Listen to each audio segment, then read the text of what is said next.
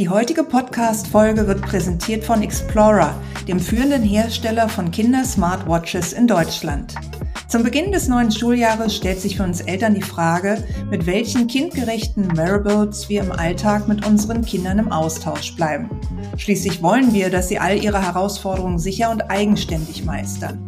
Für ein Smartphone sind Kinder im Grundschulalter womöglich noch zu jung und deshalb bietet Explorer einen tollen, altersgerechten Lösungsansatz.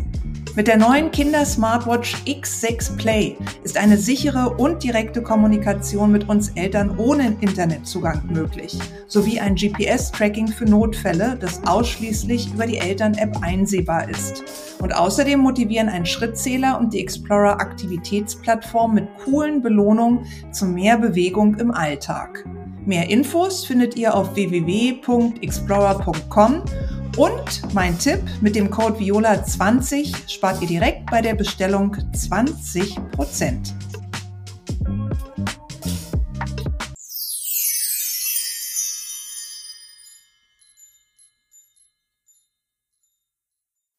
Prominente für Bildung, der Podcast, der Bildung wieder sichtbar macht.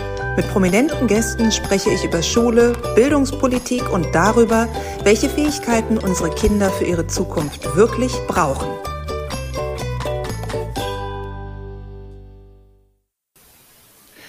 Herzlich willkommen bei einer neuen Folge Prominente für Bildung. Heute bei mir zu Gast ist Hijen Onaran. Sie ist Unternehmerin, Speakerin, Autorin, Podcasterin und, was mir besonders gut gefällt, Diversity-Flüsterin der CEOs. Herzlich willkommen, liebe Tijen. Ach, ich freue mich. Was für eine schöne Intro. Toller Podcast, tolle Frau und jetzt hoffentlich auch ein tolles Gespräch.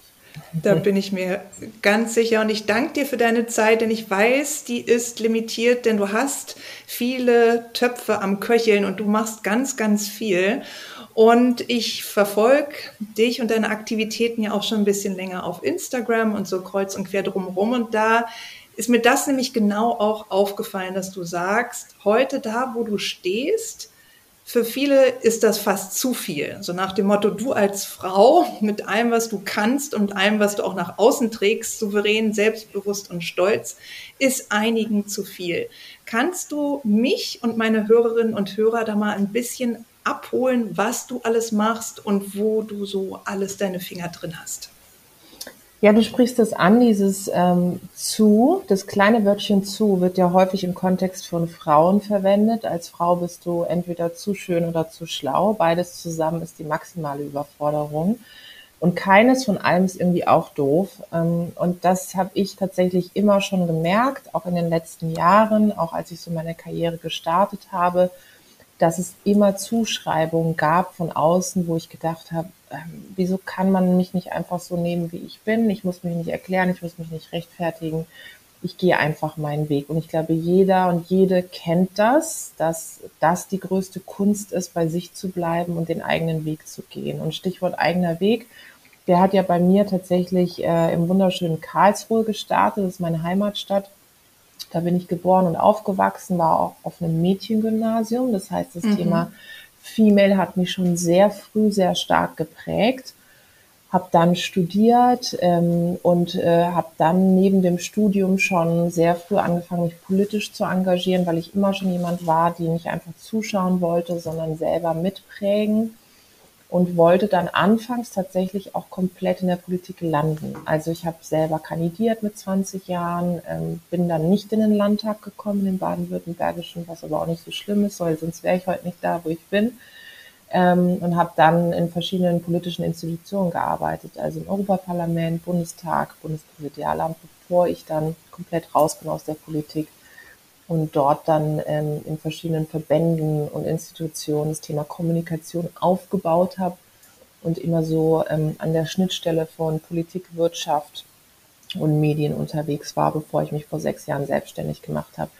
Wenn ich eine Sache meiner Karriere so zuschreiben müsste, dann wäre es immer, ähm, ich hatte nie einen Plan und ähm, auch wenn das von außen manchmal so erscheint, jetzt macht es natürlich alles irgendwie Sinn und es erscheint auch so, dass, glaube ich, viele Leute denken, ach guck mal, die ist irgendwie da, die weiß ganz genau, was sie will. Und ja, das weiß ich, aber in jungen Jahren war das so, dass ich eigentlich immer dachte, alle anderen schreiben in ihr Abi-Heft, sie wollen ähm, äh, Bankmanagerin werden und dann irgendwann eine Familie gründen. Und ich war so, bei mir stand, äh, glaube ich, ähm, äh, nach, nach, der, nach, der, nach dem Abi tanzen und feiern gehen und, ähm, und dann ein bisschen gucken. Da stand ein bisschen gucken, ja, so. Und dann habe ich mir gedacht, ich bin der größte Loser, weil alle anderen wissen schon, was sie wollen. Und ich war so, was, was kommt da? Also deswegen kann ich nur allen sagen, die auch so ein bisschen lost vielleicht auch derzeit sind, es fügt sich alles. Das nehme ich direkt mit für meine Tochter. Die hat nämlich vor einer Woche Abitur gemacht. Oh, ja, schön. ich habe ja vier Kinder insgesamt und die große ist jetzt einmal durch mit dem Thema Schule hat Abi und die ist ungefähr an dem Punkt äh, deines Abi-Heftes. Hm. Ja, also das ist so der aktuelle Lebensentwurf.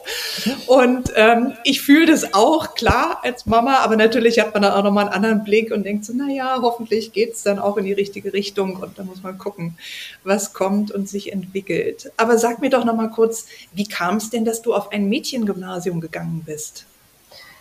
Das war eher ähm, dadurch ähm, geprägt, dass meine Eltern einfach wahnsinnig viel gearbeitet haben und sich dann in der Karlsruher Bildungslandschaft umgeguckt haben und gesagt haben, okay, wo könnte unsere Tochter denn hin, wo sie auch gut aufgehoben ist, also ähm, auch, wo es so Nachmittagsbetreuung gibt. Und das gab es mhm. in der mhm. fünften, sechsten Klasse.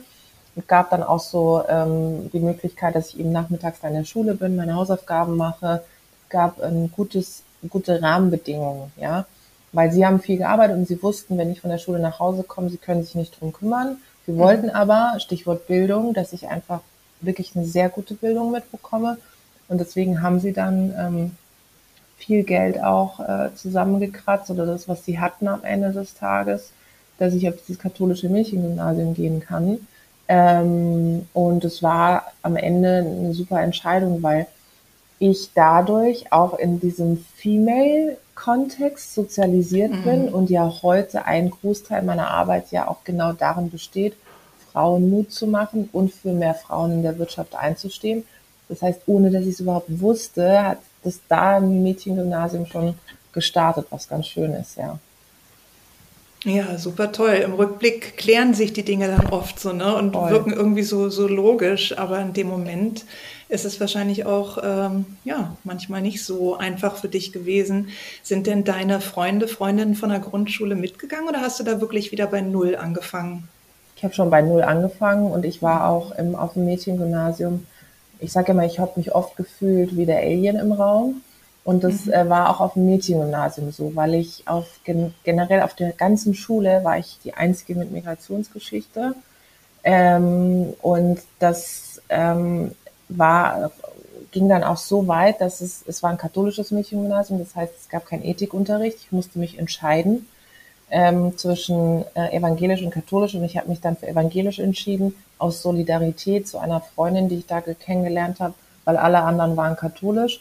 Und dann war, saß sie allein und dann habe ich gesagt, komm, ich gehe mit dir, damit du da nicht ganz allein in dem Unterricht bist. Ähm, so, und mein, ich erinnere mich, dass mein damaliger Religionslehrer ins Abi-Heft geschrieben hat, dass er so stolz ist, dass er die einzige Muslima auf der Schule, dass die sozusagen in seinem Unterricht war. Dazu muss man sagen, ich bin ja mhm. überhaupt nicht religiös groß geworden. Also ich würde mich auch keiner Religion zuordnen, ja. Aber in seinen Augen war es natürlich so, okay, die hat irgendwie türkische Wurzeln und das passt dann. Und äh, das heißt, zurück zu deiner Frage, also ich habe äh, von der Grundschule gab es niemanden, der dann mitgekommen ist, so dass ich mir mein komplettes Netz da wieder selber aufbauen musste. Aber es war, ich hatte wirklich, also ich hatte wirklich großes Glück. Ich hatte eine mhm. tolle Schulzeit. Also ich war auch maximal faul. Also es war so meine Phase, wo ich einfach überhaupt keinen Bock auf nichts hatte, außer äh, weggehen und damals auch schon sehr viel arbeiten, muss ich sagen. Also so Flyer austragen, Verkauf arbeiten. So, das habe ich schon immer gemacht. Mhm weil ich hatte an allem anderen viel mehr Spaß als an der Schule. Ähm, und deswegen, vielleicht ist das auch meine gute Erinnerung an die Schulzeit, dass ich das immer ja. so als Hobby gesehen habe, dass ich ab und zu mal da reingekommen bin und Hallo gesagt ja. habe. Und dann konnte ich immer, also was ich immer gut konnte, ist, ähm, ich glaube, das, das überrascht jetzt niemanden, ich konnte einfach immer wahnsinnig gut äh, reden.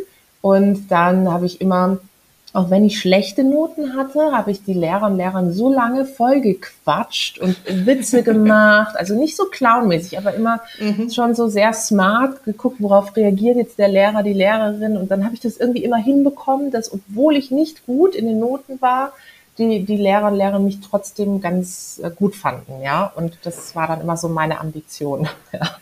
Aber da hast du ja auch auf die Art und Weise ganz viel fürs Leben gelernt, ne? weil das sind ja auch Strategien, die du da entwickelt hast, äh, die für dich funktioniert haben.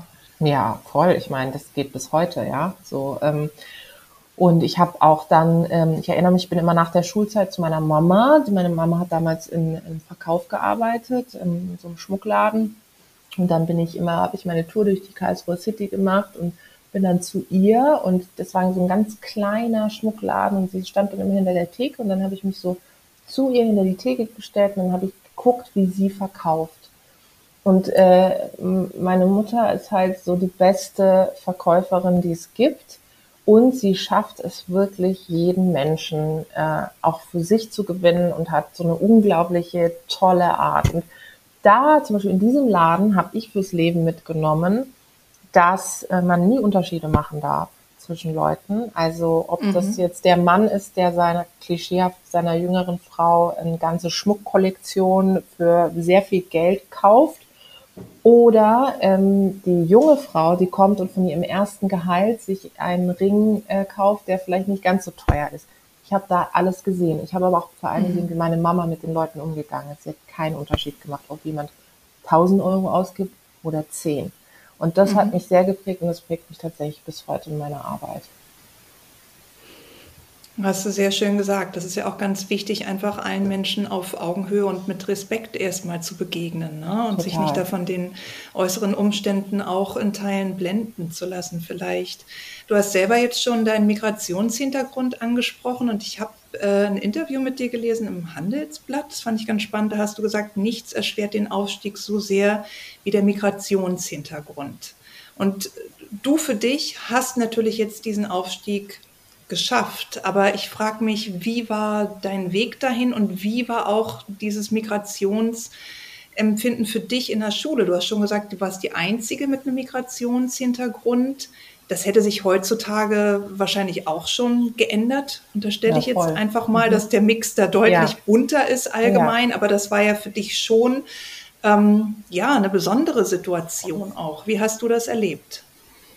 Ich sage immer, ähm, mein Migrationshintergrund war mir lange selber gar nicht bewusst, bis zu dem Zeitpunkt, als ich, ähm, ob das jetzt in der Schule war oder später auch in der Politik, als ich auch stärker angefangen habe, mich in verschiedensten Projekten einzubringen und stärker zu engagieren, weil ich einfach gemerkt habe, dass ich ähm, durch meine ähm, Erziehung auch andere Fragen stelle ähm, und äh, sowas zeigt sich ja dann auch. Also die Migrationshintergrund ist das eine, die soziale Herkunft ja das andere. Also mhm. ähm, aus einem Haushalt zu kommen, wo du weißt, okay, da ist halt finanziell nicht so viel drin und dann gibt es zeigt sich an Sachen wie Schulausflüge machen, gemeinsam weggehen, gemeinsam essen gehen und so. Also es gab Zeiten, äh, wo ich mir gewünscht hätte, dass der Kartenautomat Münzen ausspuckt, ja, weil ich einfach so dachte, ich habe jetzt irgendwie gerade gar nichts mehr in der Tasche und ich habe schon viel gearbeitet. Und dann irgendwie da mit deinen Freundinnen durch die Stadt zu gehen ähm, und alle anderen können sich zumindest eine Sache kaufen und du denkst dir so, ich will mir jetzt nicht die Blöße geben, dass es halt gerade gar nicht geht. Mhm. Ähm, das ist das, wo sich das dann gezeigt hat, also die soziale Herkunft. Migrationshintergrund hat sich einfach auch dadurch gezeigt, dass ähm, ich dachte, okay, ich äh, komme aus einem Elternhaus, wo zwar die türkische Kultur nicht so eine Rolle gespielt hat, ja, auch bewusst ehrlicherweise von meinen Eltern, weil sie gesagt haben, wir wollen, dass du irgendwie die deutsche Sprache perfekt sprichst, dass du einfach nie Probleme bekommst, ja. Ich glaube, aus heutiger Sicht würden sie es wahrscheinlich nochmal ein bisschen anders machen, aber damals war es eben ihre Entscheidung. Und ähm, das heißt, zu Hause war ich ja immer Tijen, das hat irgendwie keine Rolle gespielt. Aber in anderen Räumen war ich halt dann immer die, die halt diese türkischen Wurzeln hat, deren Eltern eingewandert mhm. sind. Und dann habe ich, stand ich auf einmal für jede Türkin und jeden Türken in Deutschland. Ja, egal wo, ja. es ist so, wie wenn du in der Politik bist, dann musst du dich immer dafür rechtfertigen, was äh, damals Angela Merkel gemacht hat und was jetzt Olaf Scholz macht. Ja, so. Mhm. Und sowas bei mir auch. Dann hieß es, ja, also wie ist denn das bei euch in der Türkei und so, mit der Politik oder findest du das nicht auch? Die müssen erstmal alle Deutsch lernen und da dachte ich immer so, also ich habe wahrscheinlich genauso viel Connect wie du am Ende des Tages, außer mhm. dass ich noch das Privileg habe, dass ich diese Sprache noch zumindest zu teilen noch ganz gut verstehe. Auch nicht so ähm, exzellent jetzt wie im Deutschen, aber zu teilen.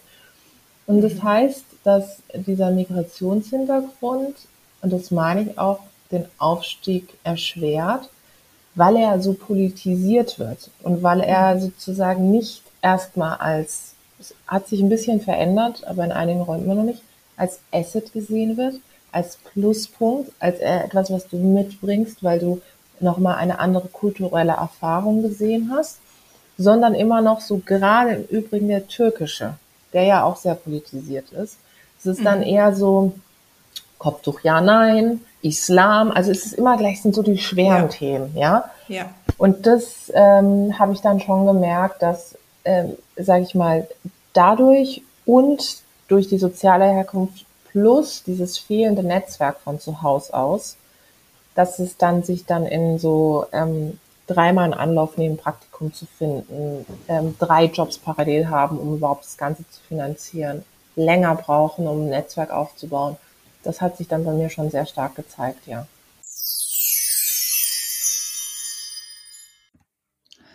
Wie gelingt es uns als Familie, den Alltag nach den Ferien zu strukturieren, Rhythmen und Routinen neu anzupassen und die Gelassenheit des Sommers beizubehalten? Immer im Wissen, dass unser Kind wohlauf ist und sich sicher alleine bewegt. Gibt es ein kindgerechtes Variable, mit dem wir mit unserem Kind im Austausch bleiben, damit es sicher und eigenständig all seine Herausforderungen bestreiten kann? Ein Smartphone ist für viele Eltern von Grundschulkindern aufgrund der Gefahren des Internets noch kein Thema. Und deshalb bietet Explorer mit seinen Produkten und Services einen tollen Lösungsansatz. Die neue Kinder-Smartwatch X6 Play ermöglicht eine direkte und sichere Kommunikation mit den Eltern ohne Internetzugang sowie ein GPS-Tracking für Notfälle, das ausschließlich über die Eltern-App einsehbar ist. Und außerdem motivieren ein Schrittzähler und die Explorer Aktivitätsplattform mit coolen Belohnungen zu mehr Bewegung im Alltag. Explorer bietet den idealen ersten Schritt in eine sichere mobile Kommunikation. Eine Win-Win-Situation für die ganze Familie. Mehr Infos findet ihr auf www.explorer.com. Und nicht vergessen, mit dem Code Viola20 spart ihr direkt bei eurer Bestellung 20%.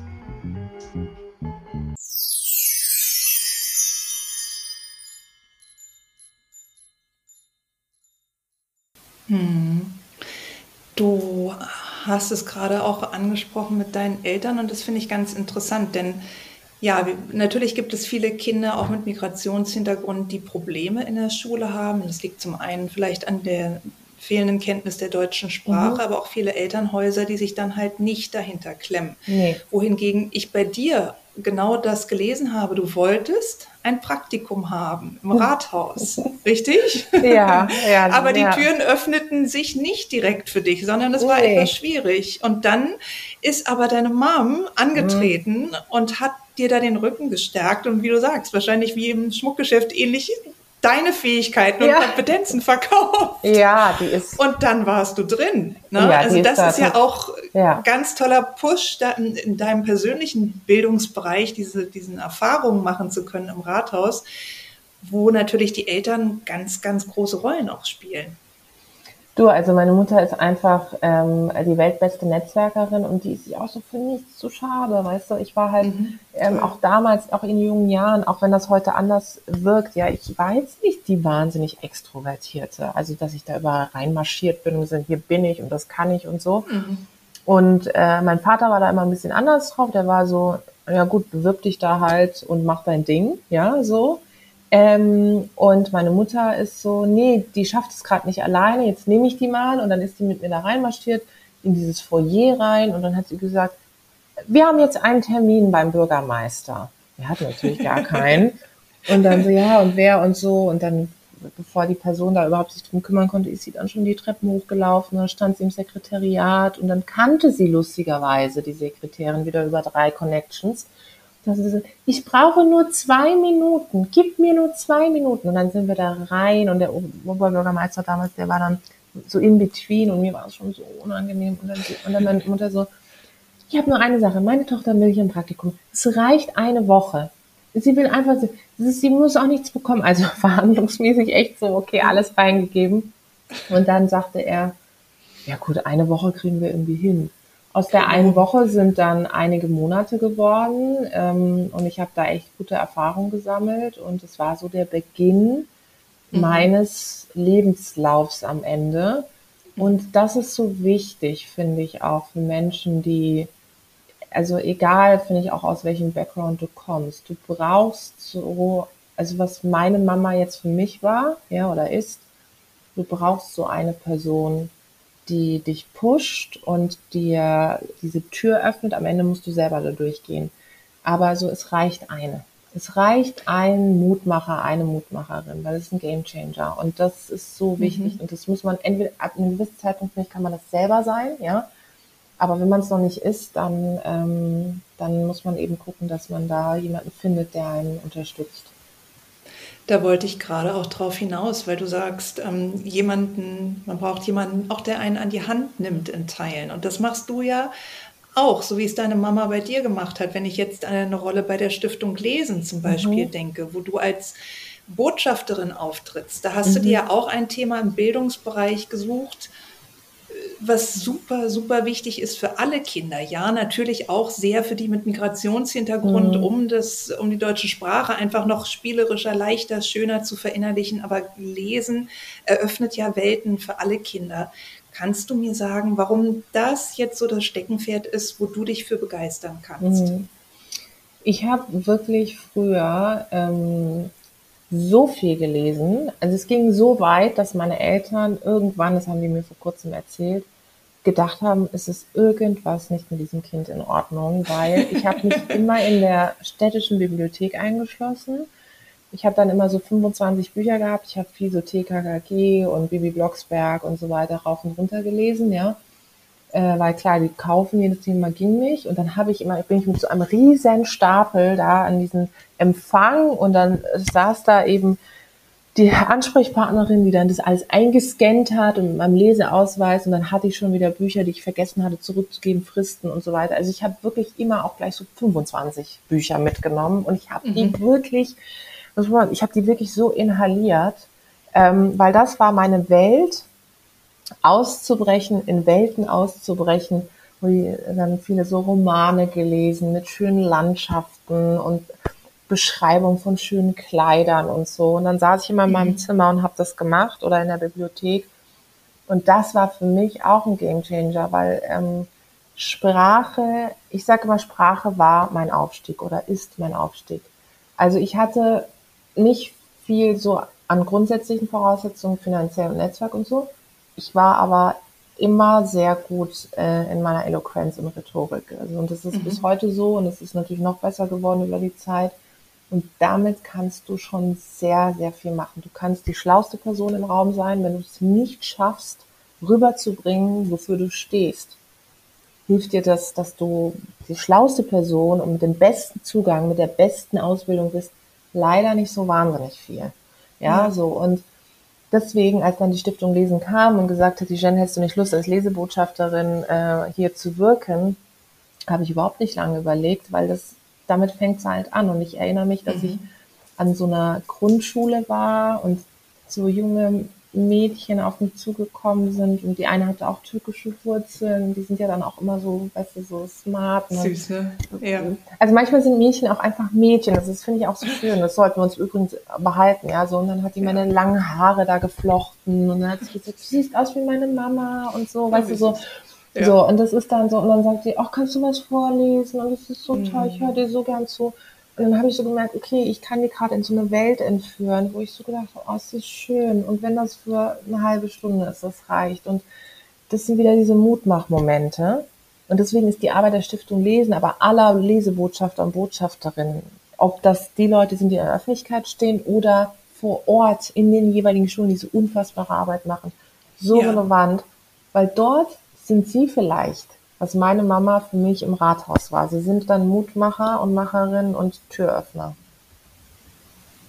Mit Sicherheit sind sie das, weil wie du sagst, das Lesen eröffnet ja auch Zugang zu neuen Welten und es erweitert ja auch den Horizont. Ne? Es Total. zeigt dir ja Dinge, die existieren, die man vielleicht gar nicht im eigenen geistigen Radius hat. Also, Total. und ich weiß, dass du das Thema insgesamt ja auch nicht nur so nach außen trägst, sondern das auch lebst, weil du hast gerade noch den Preis für besondere Leseförderung bekommen und fand ich auch sehr süß. Du hast dann in, deiner Rede oder was du da als kleines Dankeschön dann geäußert hast, auch dich bei denen bedankt, die wirklich vor Ort ihren Einsatz dafür bringen. Und ähm, das finde ich toll, dass du da alle einfach so im, im Blick hast und auch weitergibst und andere kleine Menschen förderst. Könntest du dir denn auch vorstellen, öfter mal in Schulen zu gehen mhm. und für Kinder so Vorträge, Impulse ja. zu geben? Weil ich glaube, für die bist du schon ein riesiges Vorbild durch den Hintergrund, egal mhm. wie du den jetzt lebst mhm. oder nicht, aber einfach sozusagen, guck mal, was alles gehen kann, mhm.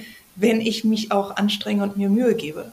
Ja, total. Und ähm, ich habe ja dann ähm, letztes Jahr auch ähm, eine eigene Barbie bekommen. Äh, also, und weißt du, das ist auch so was Greifbares, äh, weil, oh, sie hat eine eigene Barbie und ja. das ist dann gerade für so, ja, Kinder ist das dann mein Job als Unternehmerin im Consulting-Bereich, ne, äh, Unternehmen mhm. in puncto Diversität zu beraten, ist natürlich weiter weg, wenn ich jetzt irgendwie Köchin wäre oder Schauspielerin oder so, das wäre natürlich ein bisschen was anderes.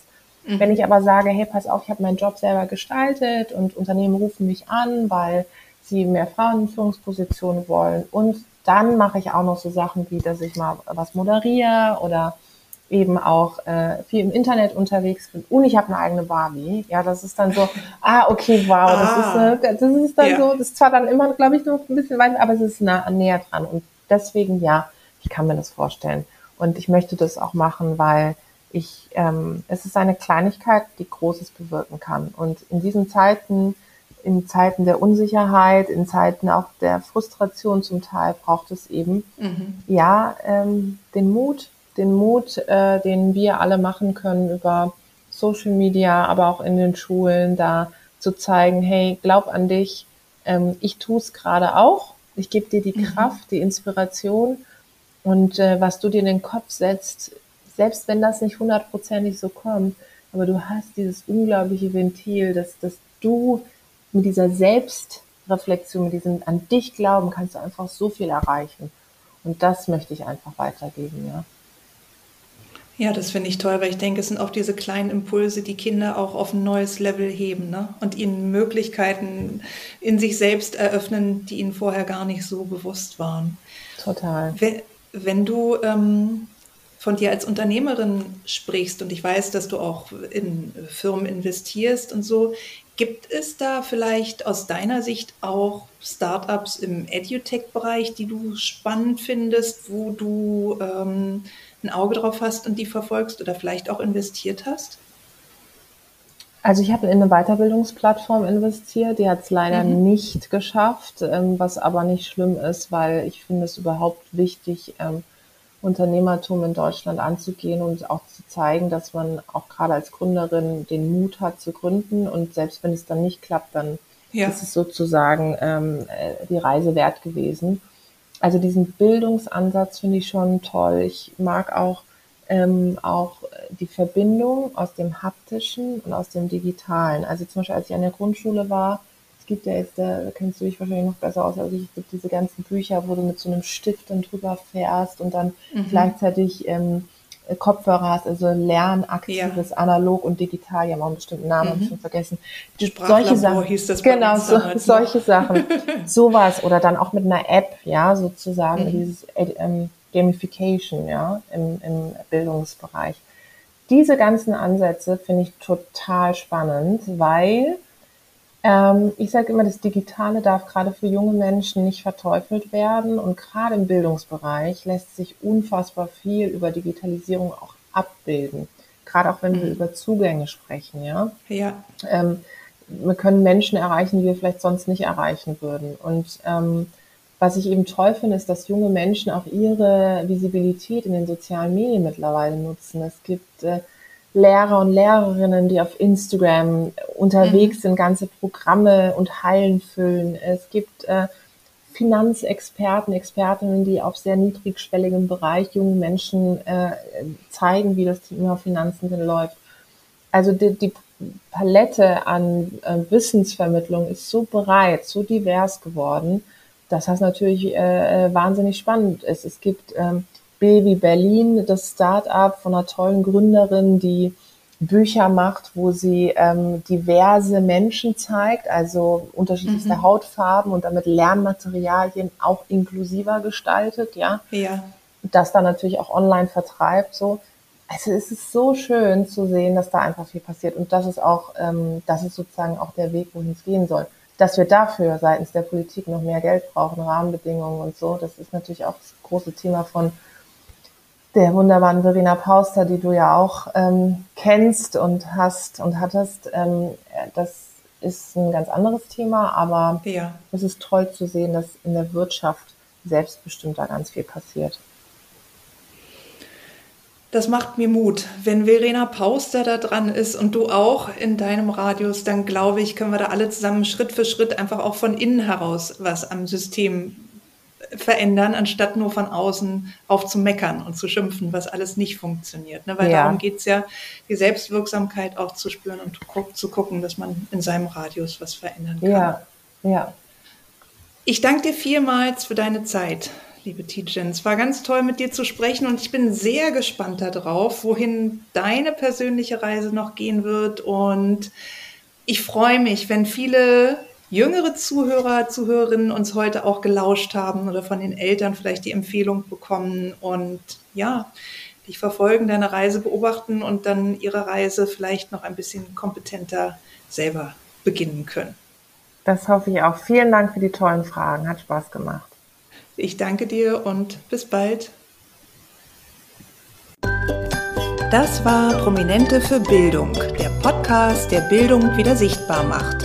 Für mehr Informationen besuche meine Homepage Viola Patricia Hermann oder folge dem Podcast auf Instagram at Prominente für Bildung.